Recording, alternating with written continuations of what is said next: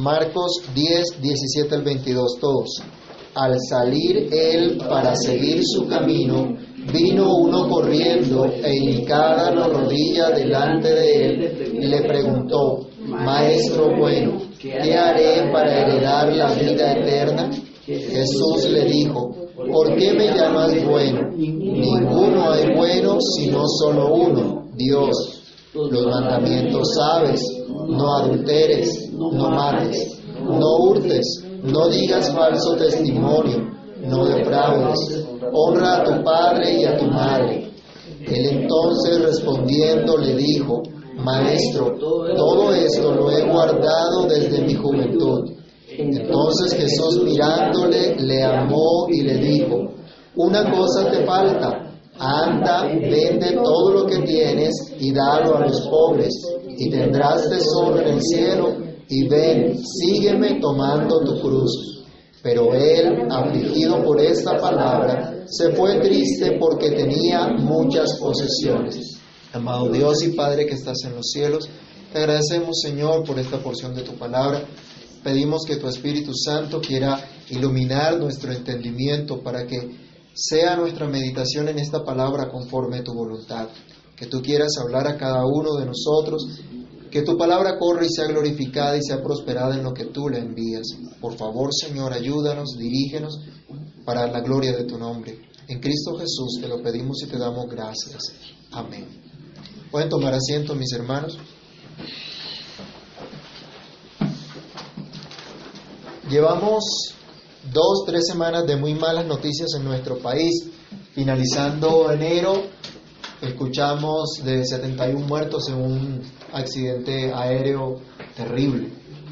Y terminando la semana pasada, escuchamos también de una pequeña niña de 7 años que muere a manos de un criminal de la alta sociedad bogotana. En ambos casos podemos ver nosotros una confianza o seguridad totalmente equivocada, que terminaron en tragedia, que ocasionaron muerte, que ocasionaron mucho dolor. Y quiero, hermanos, que al reflexionar hoy en esta porción de las Escrituras, tengamos plena claridad, plena certeza de que estamos tratando un tema de vida o muerte, un tema muy serio, un tema muy delicado al cual nos acercamos. Hoy tenemos que hablar de las malas noticias para que podamos comprender cuáles son realmente esas buenas noticias, para que apreciemos entonces la magnitud de esas buenas nuevas que nos refrescan, que nos trae Dios realmente refrigerio para nuestras almas. Por eso continuamos en el estudio de Marcos, ya en el periodo final del ministerio del Señor Jesús, donde está apuntando hacia la cruz, aprendiendo de Él que es el Maestro, los discípulos siguen su entrenamiento, así como nosotros seguimos siendo enseñados por el Señor también. Quiero que llevemos a casa esta pregunta. ¿En qué o quién confías? Ese es el título de nuestra reflexión de hoy. Y de pronto si se le olvidan todos los detalles que hablemos en esta mañana, lleves esa pregunta, ¿en qué o en quién confías? Y podemos pensar que esta pregunta se le hizo a este hombre del cual nos relata Marcos, que acabamos de leer. Pero esa pregunta también se te hace hoy a ti y se hace hoy también para mí. Sigamos cuestionándonos entonces para escudriñar qué es lo que hay en nuestros corazones, para saber cuáles son las malas y cuáles son las buenas noticias, en qué o en quién confías. Y el primer punto nos diría entonces, ¿en qué o en quién confías? ¿En tu propia bondad?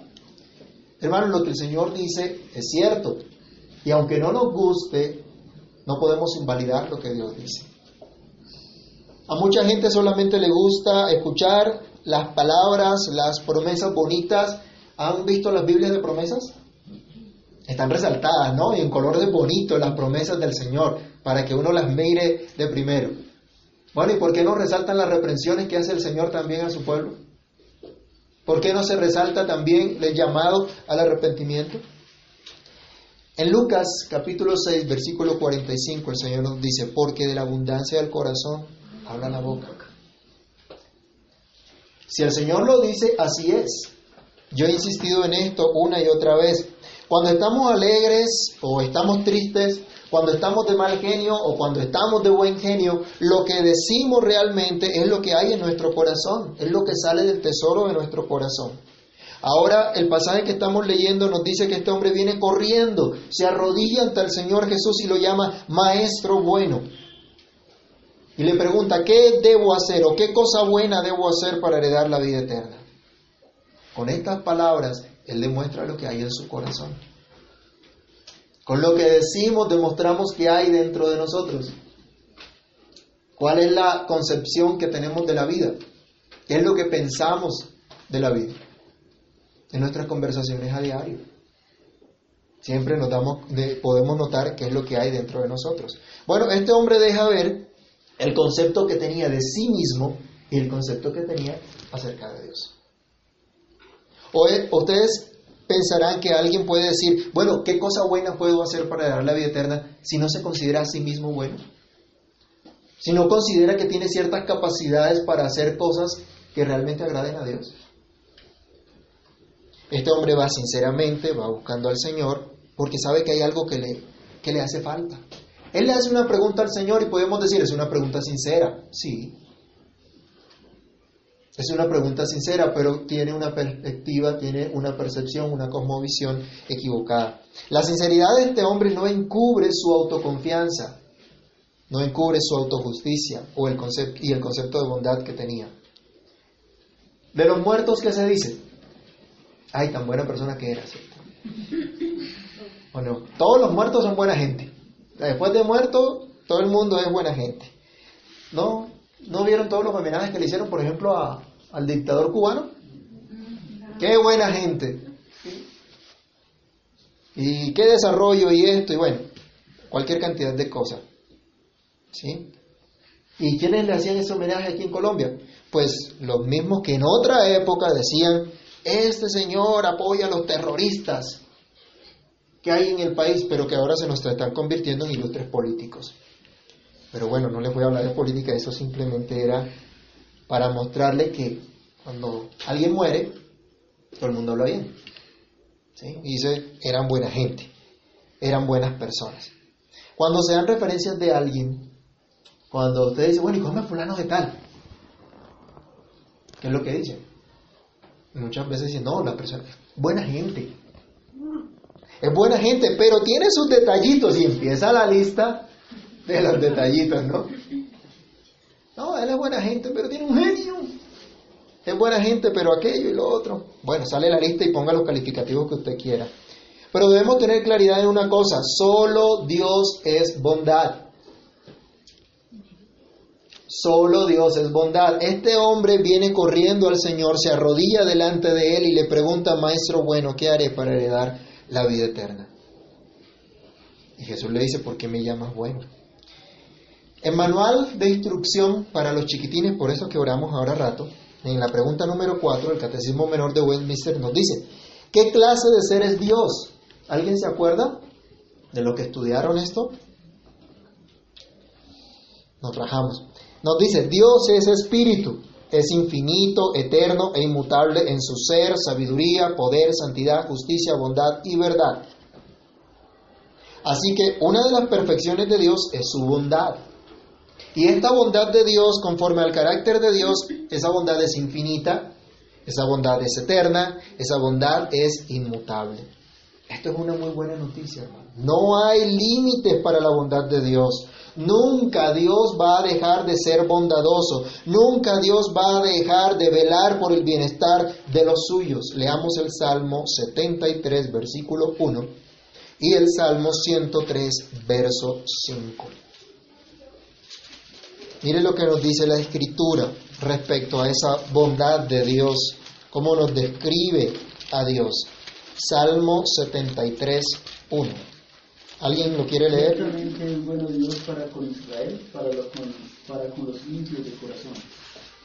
Ciertamente es que bueno. Dios es bueno.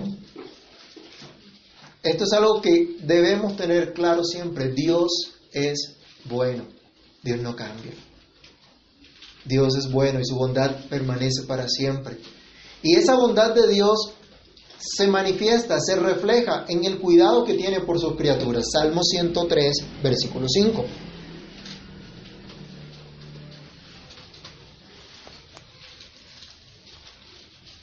¿Qué dice? El que sacia de bien tu boca, el que sacia de bien tu boca, de modo que te rejuvenezcas como el águila. Dios es bueno y sacia de bien nuestras vidas.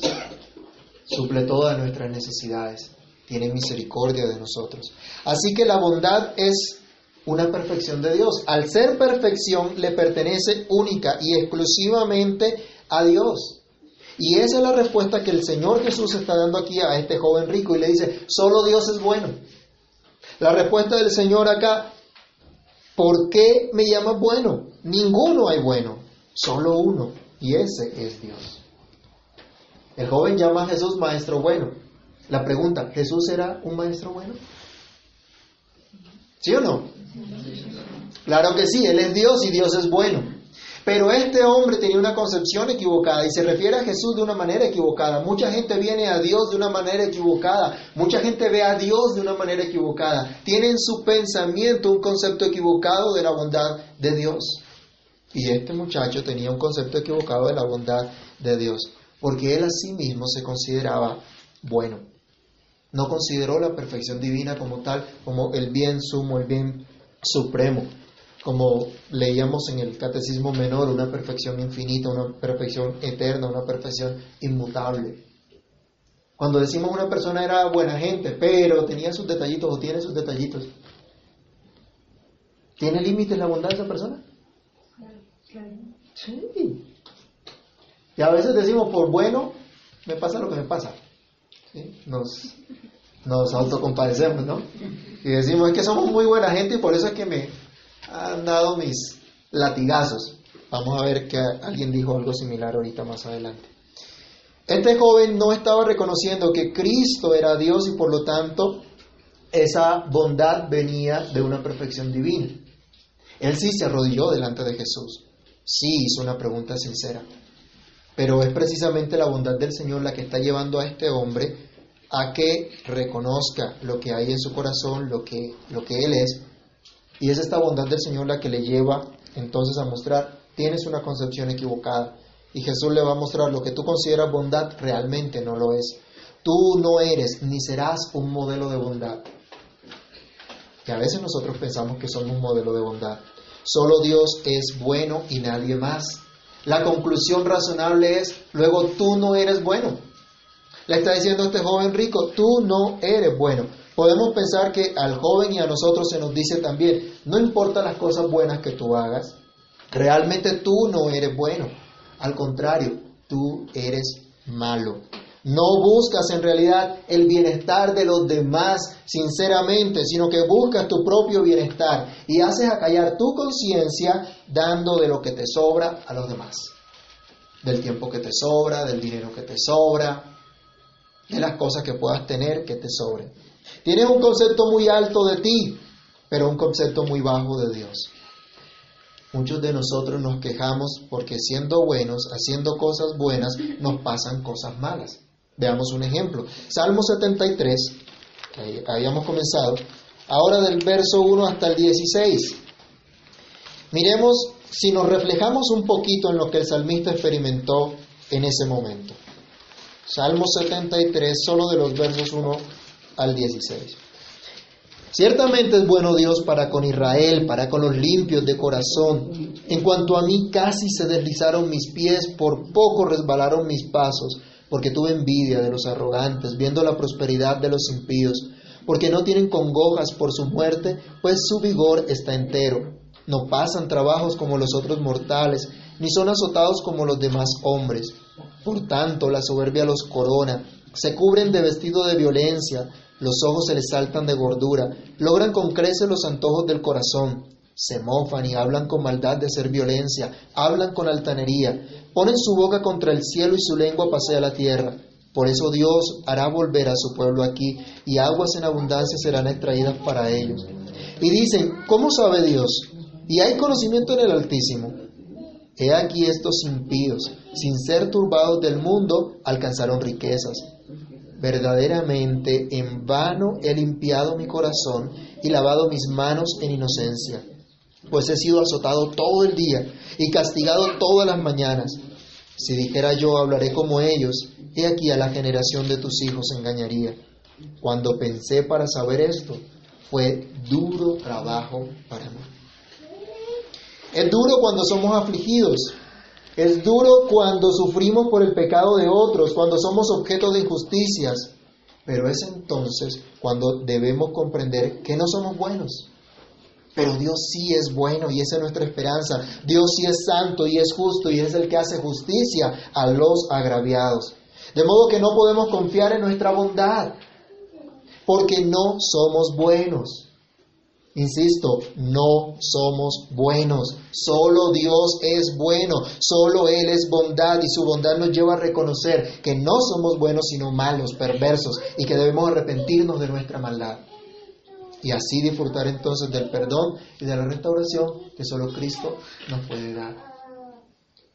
Así que, ¿en qué o en quién confías? ¿En tu propia bondad? No puedes confiar en tu propia bondad, porque ninguno es bueno. El Señor le sigue contestando a este hombre, le dice, los mandamientos sabes. ¿Qué voy a hacer para heredar la buena, la, la vida eterna? Los mandamientos sabes. ¿Quién no sabe que Dios existe? ¿Quién no sabe que Dios le manda obediencia? Hasta los que dicen que Dios no existe. Y se aferran a decir que Dios no existe. Bueno, ¿para qué se aferra tanto a decir que Dios no existe si realmente cree que no existe? Simplemente no se quieren someter a Él, simplemente no quieren reconocer su, su, verdad. Así que nuestro segundo punto hoy nos dice, ¿en qué o en quién confías? ¿En tu religiosidad? Esto va de la mano con lo que estamos viendo antes. El Señor prosigue en su respuesta diciendo al, al rico, la ley de Dios conoces. Y eso es lo que Dios ha establecido, su ley que es perfecta, que es santa, que es justa. Recordemos que Cristo aún no había sido sacrificado que Cristo aún no había muerto en la cruz para decirle, confía en ese sacrificio eh, expiatorio que, que se ha hecho. Este hombre no era bueno, pero quería heredar la vida eterna. ¿Nos pasa lo mismo a nosotros? Ninguno de nosotros somos buenos, pero todos queremos heredar la vida eterna, ¿sí o no? Todos queremos ser salvos. Todos queremos que un día vivamos para siempre, que ya no haya más muerte, que ya no haya más dolor, que ya no haya más enfermedad, que ya no tengamos que luchar más contra el pecado. Ese es nuestro deseo. Si no, no estuviéramos aquí. O si no, ¿para qué estamos acá? El hecho de que estemos aquí reflexionando en la palabra de Dios indica que también anhelamos esto. Si no quisiéramos heredar la, la vida eterna, pues ni siquiera miraríamos lo que dice la Escritura. Pero así como aquel hombre, como le pasó a, a ese hombre, es posible que nosotros hoy también pensemos que es nuestro compromiso y esfuerzo por estar en la religión verdadera, el vivir de acuerdo a las normas de nuestra religión, es eso lo que nos puede ayudar significativamente. Ya Cristo hizo su obra en la cruz, pero entonces ahora viene mi esfuerzo para poder lograr esa salvación. Y sentimos que algo nos hace falta.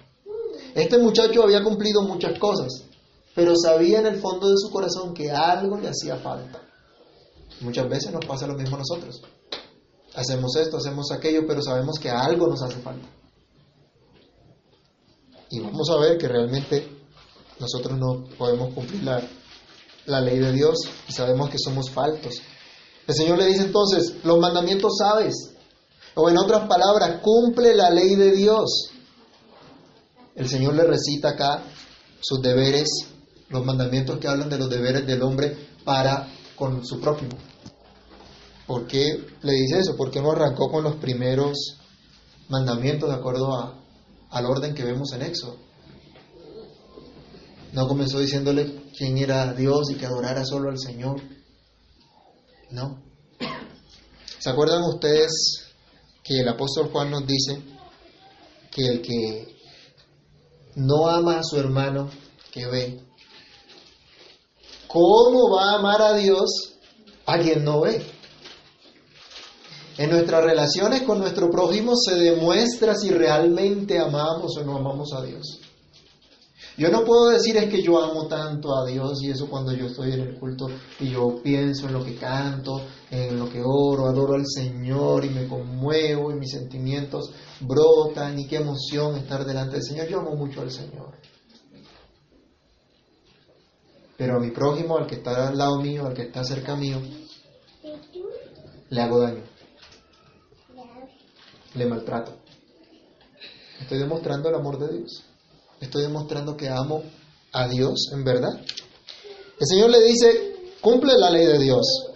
Jesús le dice, ame entonces a su prójimo en verdad. Si es que ama a Dios. Y va- vamos a ver más, eh, más adelante en Marcos 12 que el Señor resume la ley y los profetas en el mandamiento. Ama al Señor tu Dios con todo tu corazón y a tu prójimo como a ti mismo. Ese es el, el- segundo mandamiento. Entonces, ese Dios que es espíritu infinito, eterno, inmutable, como vimos en todas sus perfecciones, no puede mandar algo que no sea conforme a su carácter, conforme a sus perfecciones. Entonces Él manda a este joven a cumplir lo que Dios ha dicho para todo ser humano, a cumplir la ley de Dios. Podemos decir que la ley de Dios se resume en los diez mandamientos. Cumple los diez mandamientos. Y miren la concepción que tiene este hombre de la ley de Dios. Porque la respuesta es, Señor, ¿cómo hago para cumplir los mandamientos? Así fue que él respondió. Él le dijo, Señor, yo he cumplido todo. Desde chiquitico estoy en la iglesia, pudiéramos decir hoy acá. Desde chiquitico sé Biblia. Desde chiquitico he estado en la escuela dominical. Desde jovencito he estado en la iglesia. Y eso lo he puesto por obra. Está autojustificándose, está diciendo que cumple. Pero el Señor le dice, cumple perfectamente y no superficial, superficialmente. Este hombre demuestra con su respuesta lo superficial que consideraba aún la ley de Dios. La ley de Dios nos conduce a Cristo porque nos muestra que solo Cristo es nuestra única esperanza. La ley de Dios nos muestra cuál es nuestra condición. La ley de Dios nos muestra que somos pecadores, que somos incapaces de cumplir perfectamente su ley. Pero él dice, no, desde la juventud yo he cumplido todas estas cosas. Él pensaba que cumplía. Tal vez hacía muchas cosas externamente que lo llevaban a considerar que estaba cumpliendo, que estaba haciendo realmente lo que Dios quería. ¿Será que a nosotros nos puede pasar algo similar? Podemos decir nosotros, yo no mato. El mandamiento dice no matarás, así que yo no mato. Entonces, he cumplido. Entonces estoy cumpliendo. Ah, yo no mato, pero sí ofendo a mi prójimo con mis actitudes y mis palabras. Yo no cometo adulterio, pero pienso que hay otra persona mejor que mi cónyuge. Yo no miento, pero hablo de lo que no me consta o digo verdades a medias como cualquier chismoso.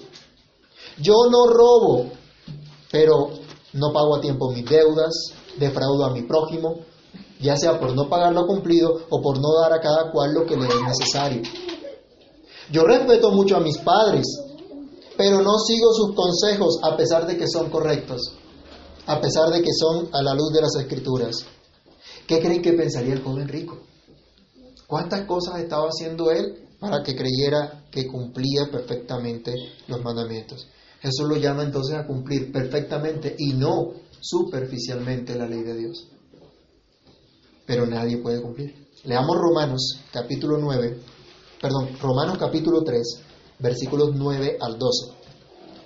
Y otra persona que se prepare, por favor, Santiago 2.10. Romanos 3 del 9 al 12 y Santiago 2.10. El que lo tenga lo puede leer. ¿Qué pues? ¿Somos nosotros mejores que ellos? En ninguna manera.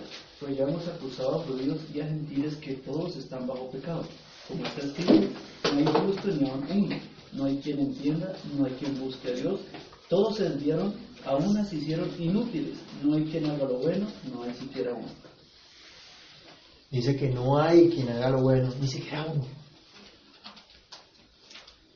Ni siquiera uno. Por eso Jesús dice, no hay bueno sino uno, y ese es Dios.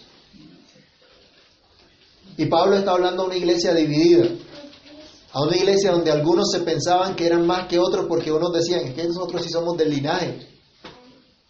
Y los otros decían, lo que pasa es que ustedes fueron rebeldes, así que nosotros que no éramos del linaje, ahora sí somos verdadero linaje. Y cada uno tenía su posición. Y él les dice, olvídense, ambos, judíos y gentiles, están todos bajo pecado. Así que ninguno tiene nada que enorgullecerse y nada que sacar delante de Dios. Ningún mérito. Ninguno. Y Santiago 2.10, ¿qué nos dice? Porque, cual- porque cualquiera que guardare toda la ley pero ofendiere en un punto, se hace culpable de todos. Interesante, ¿no? Yo cumplo, pero tengo este detallito en, en tal parte. No, sí, puede cumplir los nueve mandamientos, pero si falla en uno, dice, violó los diez. Todos, porque está ofendiendo a, a Dios. Debemos entonces aprender del Maestro. No hay cosa buena que podamos hacer para heredar la vida eterna, para llegar a la resurrección de los muertos, que era la esperanza de este joven. Y este joven, cuando usted lee los pasajes paralelos, era una persona muy importante. Era uno de los principales de la sinagoga, uno de los oficiales de la iglesia. Y pensaba que haciendo algo bueno podía alcanzar la vida eterna. Jesús le dice, no, no puedes entonces tampoco cumplir la ley, no puedes confiar entonces en tu cumplimiento de la ley de Dios porque nadie puede cumplir. Ahora, si nosotros somos creyentes, debemos observar la ley de Dios como agradecimiento a lo que Cristo ha hecho por nosotros, no como medio de nuestra salvación. Algunos piensan, como soy creyente, entonces ya no tengo nada que ver con la ley de Dios. Como soy creyente, entonces, como ya no es por obras, como es por pura gracia, vivo como se me dé la gana y no hay problema. No. Como creyentes debemos demostrar que hemos sido salvos, que el Señor nos salvó para hacer el bien. Leamos Efesios 2, del 8 al 10. Gracias a que Cristo murió en la cruz cumpliendo perfectamente la ley de Dios y pagando por nuestros pecados, ahora en agradecimiento a Él nosotros podemos vivir capacitados por el Espíritu de Dios para andar en esas buenas obras que Dios preparó para que anduviéramos en ellas. Efesios 2 del 8 al 10. ¿Qué dice? Porque por gracia sois salvos por medio de la fe. Y esto no de vosotros, pues es don de Dios, no por obras, para que nadie se gloríe. Porque somos hechura suya, creados en Cristo para buenas obras, las cuales Dios preparó de antemano para que anduviésemos en ellos. Entonces no son nuestras obras, no son las obras que nosotros nos inventamos, son las obras que Dios preparó para que anduviéramos en ella. Entonces, aunque nosotros debemos ser agradecidos y este agradecimiento debemos mostrarlo en el compromiso con la ley de Dios, que es la que nos muestra el pecado, que es la que nos lleva a Cristo, y entendiendo que es solo Cristo en quien debemos confiar, no podemos descansar en nuestro esfuerzo y en nuestro compromiso. Debemos descansar únicamente en Cristo que pagó por nosotros en la cruz y que nos capacita para vivir para la gloria de Dios. No podemos confiar en nuestra religiosidad, no podemos confiar en nuestro compromiso con la iglesia, debemos confiar en Cristo que es el único que nos puede sostener. Y por último, el tercer punto nos dice, ¿en qué o en quién confías? ¿En tus posesiones? Miren lo que pasa acá, versículo número 20. Él le respondió, Maestro, todo lo he guardado desde mi juventud. Entonces Jesús mirándole le amó y le dijo, una cosa te falta, vende todo lo que tienes y dalo a los pobres y tendrás tesoro en el cielo y ven, sígueme tomando tu cruz. Ante la respuesta de este hombre es impresionante también la ternura del Señor Jesús, como nos relata el evangelista. Nos dice que el Señor lo vio, lo amó. Y aquí quisiera hacer un, un, un, un comentario adicional y es que nosotros a veces pensamos, tenemos un pensamiento equivocado sobre el, sobre el amor de Dios. A veces se cree que amar es dejar pasar por alto todas las cosas que están mal, dejar de lado lo que está mal, no censurar, no advertir, no corregir. Ah, yo amo mucho a mis hijos, entonces no los corrijo. No les doy correa porque, ay, se me van a traumatizar. Cuando la Biblia dice que hay que instruir al niño, ¿cierto? Y que la vara va a alejar la necedad del niño. Pero hoy que nos dicen los psicólogos, cuidado, le pega al niño. Eso ya no se usa, porque eso se traumatiza. ¿Cuántos de aquí están traumatizados porque en la casa le dieron reo? ¿Mm? Ninguno, ¿no? Yo, que yo conozca, ninguno de ustedes está traumatizado y yo creo que a cada uno le dieron bien duro. A mí también, y no estoy traumatizado. Pero se nos vende una idea totalmente equivocada. No sabemos lo que pasó más adelante con este hombre si reconoció ese amor de Dios y se volvió al Señor. Lo que sabemos hasta aquí es que el amor de Dios le manifestó que necesitaba venir a Cristo, que necesitaba la revelación de Dios para comprender su necesidad.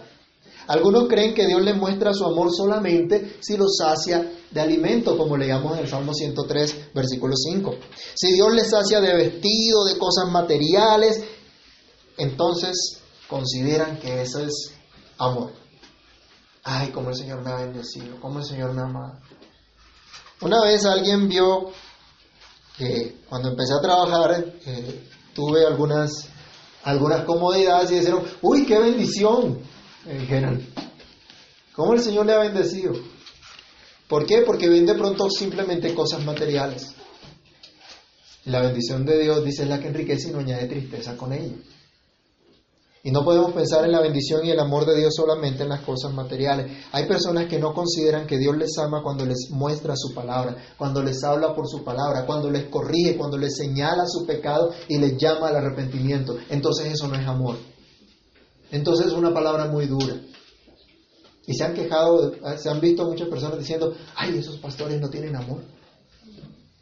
Porque están regañando y echando vainazos. Bueno, la idea tampoco es echar vainazos, ¿no? La idea es mostrar lo que Dios dice, enseñar lo que Dios dice en su palabra. Pero muchas veces esa palabra nos señala cómo andamos y el arrepentimiento al que debemos llegar. Jesús llegó al punto clave en la vida de este hombre y ese punto eran sus posesiones. Así que sobre las posesiones Jesús le está diciendo a este hombre, dale el uso correspondiente. Un día se pueden acabar. Miren, en la Biblia usted no va a encontrar que Dios le dijo a Abraham, vende todo, quédate sin nada. ¿Eso le dijo a Abraham? Y Abraham fue un hombre riquísimo. Abraham no le dijo eso. A Salomón tampoco. Fueron riquísimos. No a todos los ricos el Señor le dijo, mira, eh, vende todo lo que tienes y entrégalo a los pobres. Pero a este hombre sí. Este hombre sí tenía necesidad de desprenderse de las cosas que tenía, porque realmente las cosas lo poseían a él. Él no disfrutaba lo que Dios le había, le había dado, sino que era un esclavo de las cosas que tenía. No, no entendía su falta de conformidad con la ley de Dios, su necesidad de venir a Cristo en busca de perdón, de restauración. Si él realmente amaba al prójimo como, como pensaba, si era tan bueno como pensaba, debía comprender que las riquezas que tenían eran un instrumento en las manos del Señor para ayudar a los, a los necesitados. Mostrarle entonces así a la gente, con lo que Dios le dio, que Dios es bueno con todos. Pero ¿qué es lo que hace hoy día la gente cuando tiene mucho dinero para callar de pronto su conciencia? En esta época, fin de año, ¿qué hacen algunas empresas y corporaciones? A recoger dinero para llevar a, los, a los sectores más vulnerables de la ciudad, a las personas de menos recursos, a llevarles un regalito de Navidad, a los niños. ¿Sí? Entonces dicen, están haciendo una obra social, le descuentan impuestos, eso es como el objetivo principal, pero acá hay en su conciencia también, porque, bueno, están ayudando a, a las demás personas, están haciendo una obra buena. Pero dan es de lo que sobra realmente. ¿No han visto algunas empresas, unas multinacionales, que le piden a la gente, ¿quiere una gotica? ¿Apoyar con una gotica? Y recogen la plata de la gente para que sea la gente la que finalmente pague a la corporación. Y los que se ahorran los impuestos son ellos. Interesante lo que, lo que se suele hacer. ¿Cuáles son tus posesiones? ¿Tus posesiones te poseen a ti? ¿Qué es lo que tienes? ¿O qué es lo que Dios te ha dado? Hoy no tienes que venderlo todo y traerlo para darlo a los pobres. Hoy no tienes que traerlo todo y venir entonces y decir, eh, voy a vender la, mi casa, mi carro y aquí lo traigo a la iglesia para que sirva a la obra del Señor. No, déjense de esos cuentos. Algunos han hecho esas cosas, pero Dios no ha mandado a hacer eso. Y Dios no nos manda ahorita a que hagamos esas cosas tampoco. Pero lo que sí nos llama a Dios es a no confiar en esas cosas temporales que hoy podemos tenerlas que hoy podemos disfrutarlas, pero mañana se pueden ir. Leamos por favor el Salmo 62, versículo 10, y Mateo capítulo 6, versículo 20 y 1 Timoteo 6, 17. Salmo 62, 10. Miren el consejo que se nos da. No confíes en la violencia ni en la rapina, no os envanezcáis. Si se aumentan las riquezas, no pongáis el corazón en ellas. Si se aumentan las riquezas, ¿qué? No pongáis el corazón en ellas. No pongas el corazón en ellas. Pero ¿cuánta gente coloca el corazón en la riqueza? En el bienestar material que puede tener.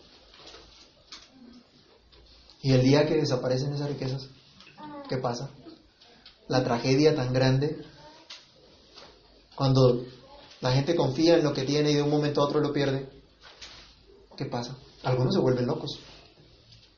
Algunos necesitan asistencia médica también, porque no pueden soportar el perder absolutamente todas las cosas. Ahora, yo no estoy diciendo que eso no sea duro y que no nos duela. Seguramente va a doler. Pero el Señor dice, no hay que confiar en eso. No hay que descansar, depositar la confianza en eso. Mateo capítulo 6, versículo 20. Mire también lo que dice el Señor Jesús.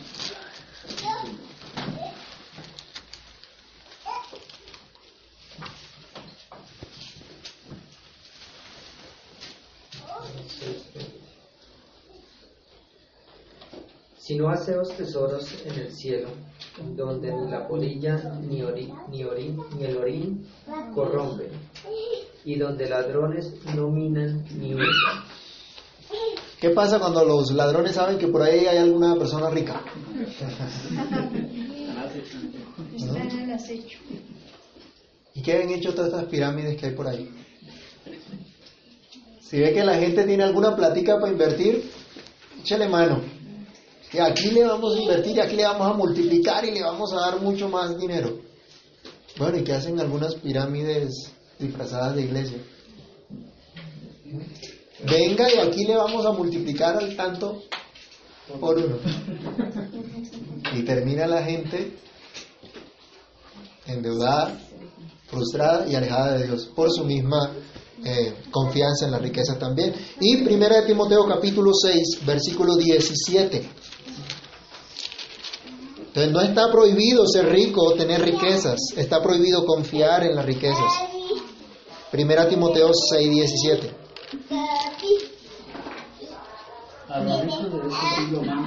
Sean altivos ni pongan la esperanza en la riqueza, las cuales son inciertas, sino en el Dios vivo, quien nos da todas las, cosas en abundancia para que las disfrutemos. Ah, qué diferente, ¿cierto? Ahora se nos dice, no confíen en las riquezas, confíen en Dios. Dios es el que les da todas las cosas, Dios es el que le provee todas las cosas. Si Dios le provee ese bienestar material, disfrútenlo, dándole gracias a Dios, siendo agradecido con el Señor. Pero no confíen en la riqueza. Dice, son inciertas, un día pueden estar. Entonces Jesús le está diciendo a este hombre y nos dice a nosotros, confía solo en Cristo. No era fácil para este hombre dejar todo lo que tenía como él mandó el Señor. ¿Y por qué no era fácil? Porque confiaba en sus riquezas. ¿Qué tal que usted hubiera sido ese joven rico? Que tuviera mucho dinero. Y el Señor le dice, vende todo lo que tiene y dáselo a los pobres, ven, sígueme tomando tu cruz. Claro, Señor, amén. ¿Ah? ¿Qué vamos a decirlo de una vez? O lo pensaríamos de pronto diciendo, uy, pero ¿y entonces de qué voy a vivir? ¿Y entonces qué voy a hacer ahora? ¿Mm? Nos rascamos la cabeza, lo pensamos más de una vez. No era fácil emprender un nuevo camino, una nueva perspectiva de vida después de haber tenido todo un tiempo con una perspectiva equivocada, con una perspectiva materialista de justicia propia. Pero el llamado de Cristo fue a seguirlo tomando su cruz. ¿Y se acuerdan qué es lo que significa esa cruz? Es un instrumento de muerte. Le está diciendo, tienes que aprender a morir cada día a ti mismo. Sígueme muriendo cada día a ti mismo. Y ese es el llamado que Dios nos hace a todos nosotros también. A que le sigamos y que estemos dispuestos a morir cada día a nosotros, a morir cada día al pecado, tomar el camino de la autonegación, de negarnos a nosotros mismos, a nuestros deseos egoístas, a nuestros deseos pecaminosos que batallan en nuestro ser. Aprender cada día a seguir a Cristo y a vivir para Él. El llamado es a dejar de vacilar si seguimos o no a Cristo. A dejar de pensar si tenemos o no tenemos fuerza, si en verdad Dios me llamó o no me llamó a esta vida. El llamado es a confiar en Cristo, solo en Cristo para seguirlo y en verdad obtener esa vida eterna. Jesús nos dice como aquel hombre, confía solo en Cristo. Considera la riqueza espiritual. ¿Cuál fue el resultado del llamado del Señor? ¿Quién lee el versículo 22 de Marcos 10? Pero él, afligido por estas palabras, se fue triste porque tenía muchas posesiones. Se acabó el culto. ¿Y cómo salió este hombre? Bendecido. Uy, el culto fue una bendición. No, salió triste. Estuvo expuesto ante la palabra del Señor. Pero ¿qué fue lo que produjo en su corazón? Tristeza. Pero no esa tristeza que lleva al arrepentimiento, esa tristeza de haber ofendido a Dios, de haber pecado contra Dios, sino la tristeza que el Señor demandara un amor mayor para Él que el amor que tenía este hombre por sus riquezas, por sus posesiones. Es triste también hoy día que mucha gente rechaza al Señor Jesús, rechaza la buena nueva, rechaza el Evangelio, por estar amarrados a sus posesiones, cualesquiera que éstas puedan ser. Alguien diría, bueno, mi hermano, pero es que yo aquí no tengo, aquí no tenemos, no hay ningún rico. Aquí no hay ninguno con riquezas abundantes. Tenemos lo necesario. Gracias a Dios por el trabajo que tenemos y nos permite tener lo necesario. ¿Sí? ¿Qué cosas considera usted sus posesiones, sus riquezas? Mucha gente dice que es cristiana, pero se aflige cuando escucha la enseñanza de la palabra de Dios, no precisamente porque el Señor les mostró que habían pecado, que se habían alejado de la verdad de Dios y se duelen porque ofendieron a Dios, no. Se llenan de tristeza porque no quieren dejar de pecar. Porque no quieren dejar sus deseos egoístas, porque quieren seguir practicando lo que Dios le dice que es pecado. Y finalmente, ¿qué hacen? Se van tristes. Muchas personas hay frustradas en el camino, a la orilla del camino, porque intentaron ser cristianas y no pudieron. ¿Ha escuchado usted de algunas personas que le ha pasado eso? Que intentaron y que por un tiempo estuvieron en la iglesia y que hoy día no quieren saber nada de iglesia. Nunca consideraron la dicha del perdón. Nunca consideraron la vida nueva en Cristo. Nunca consideraron el ser guiados y guardados por el Señor. Nunca consideraron Efesios 1.3. Leámoslo por favor. Efesios capítulo 1, versículo 3. Bendito sea el Dios y Padre de nuestro Señor Jesucristo, que nos bendijo con toda bendición espiritual en los lugares celestiales en Cristo. No consideraron esta verdad. Y hermanos, estamos llamados a considerar la riqueza espiritual que Cristo nos ha dado. Entonces, ¿qué va a pasar contigo? ¿Te vas a alejar triste del Señor por amar más tu pecado que a Cristo? ¿Por preferir, preferir las cosas terrenales a las cosas eternas? ¿En qué o en quién confías? Está demostrado, entonces, a lo que hemos estudiado hoy, que no puedes confiar en tu bondad, porque no hay ninguno bueno, porque todos somos malos. Y el único bueno es Dios. Tampoco puedes confiar en tu religiosidad, porque ninguno puede cumplir perfectamente la ley de Dios. Tenemos que estar comprometidos con la ley de Dios, esforzarnos, sí, en la gracia del Señor, de vivir conforme a, lo que Dios nos dice en su ley, en agradecimiento a lo que ha hecho, pero no confiar en el esfuerzo que hagamos para lograr de parte de Dios algo. Y mucho menos podemos confiar en las riquezas o posesiones que tengamos, llámense como se llamen. Son cosas temporales. No van a estar por la eternidad. Las cosas temporales no nos pueden dar vida eterna. Entonces, ¿en qué o en quién te apoyas para vivir aquí, ahora y por la eternidad? Apóyate solo en Cristo. Confía solo en Cristo, en aquel que es bueno, en aquel que da perdón y que da vida eterna y que te capacita cada día para que mueras al pecado, para que veas la perfecta, en la perfecta ley de Dios tu incapacidad de agradar a Dios por ti solo y descansar en su gracia. Descansar en el poder del Espíritu de Dios que está sobre ti para que vivas conforme a la voluntad de Dios. siendo agradecido con Él por lo que Él ya hizo. Oremos. Amado Dios y Padre que estás en los cielos, en el nombre del Señor Jesús queremos darte gracias por tu bondad, queremos darte gracias porque solo tú eres bueno. Gracias por recordarnos una vez más por tu palabra, que no hay bondad intrínseca en nosotros porque somos malos, porque somos pecadores. Tu palabra es clara en mostrarnos esto. Ayúdanos, Señor, a entender que el único bueno eres tú, que de ti desciende todo don perfecto, que tú eres la fuente de toda bondad. Señor, y porque tú eres bueno nos muestras nuestra condición para que acudamos a ti, para que confiemos solamente en ti. Perdónanos, Señor, por cuantas veces confiamos en nuestro esfuerzo o capacidad de hacer lo que a ti te agrada. Perdónanos, Señor, por no entender que es tu Espíritu el que obra en nuestras vidas para que creamos tu palabra, para que andemos de acuerdo a ella. Perdónanos, Señor, por pensar que es lo que nosotros hacemos, lo que debe ser reconocido o debe tener algún mérito delante de ti. Perdónanos, Señor, porque muchas veces nuestro agradecimiento es superficial. Ten misericordia de nosotros y obra, por favor, en nuestras vidas.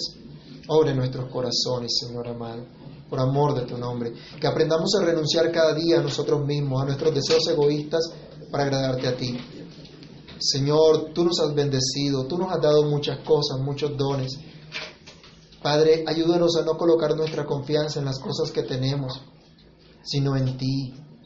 Ayúdanos a no confiar en las cosas temporales, sino en ti que eres eterno, que permaneces para siempre. Señor, que al acercarnos a tu palabra no salgamos tristes y afligidos, sino gozosos de saber que aunque somos incapaces, Señor, de cumplir perfectamente tu ley, tú la has cumplido para darnos salvación, para hacernos justos delante de ti, para que ahora podamos vivir para la gloria tuya. Señor, ayúdanos a descansar, a confiar en ti, quiera que sea nuestra condición, nuestra situación, Señor, y que tu palabra sea suficiente, Dios, para dirigirnos en todo nuestro caminar, en toda nuestra vida a diario, Señor. En el nombre de Jesús oramos y te damos gracias. Amén.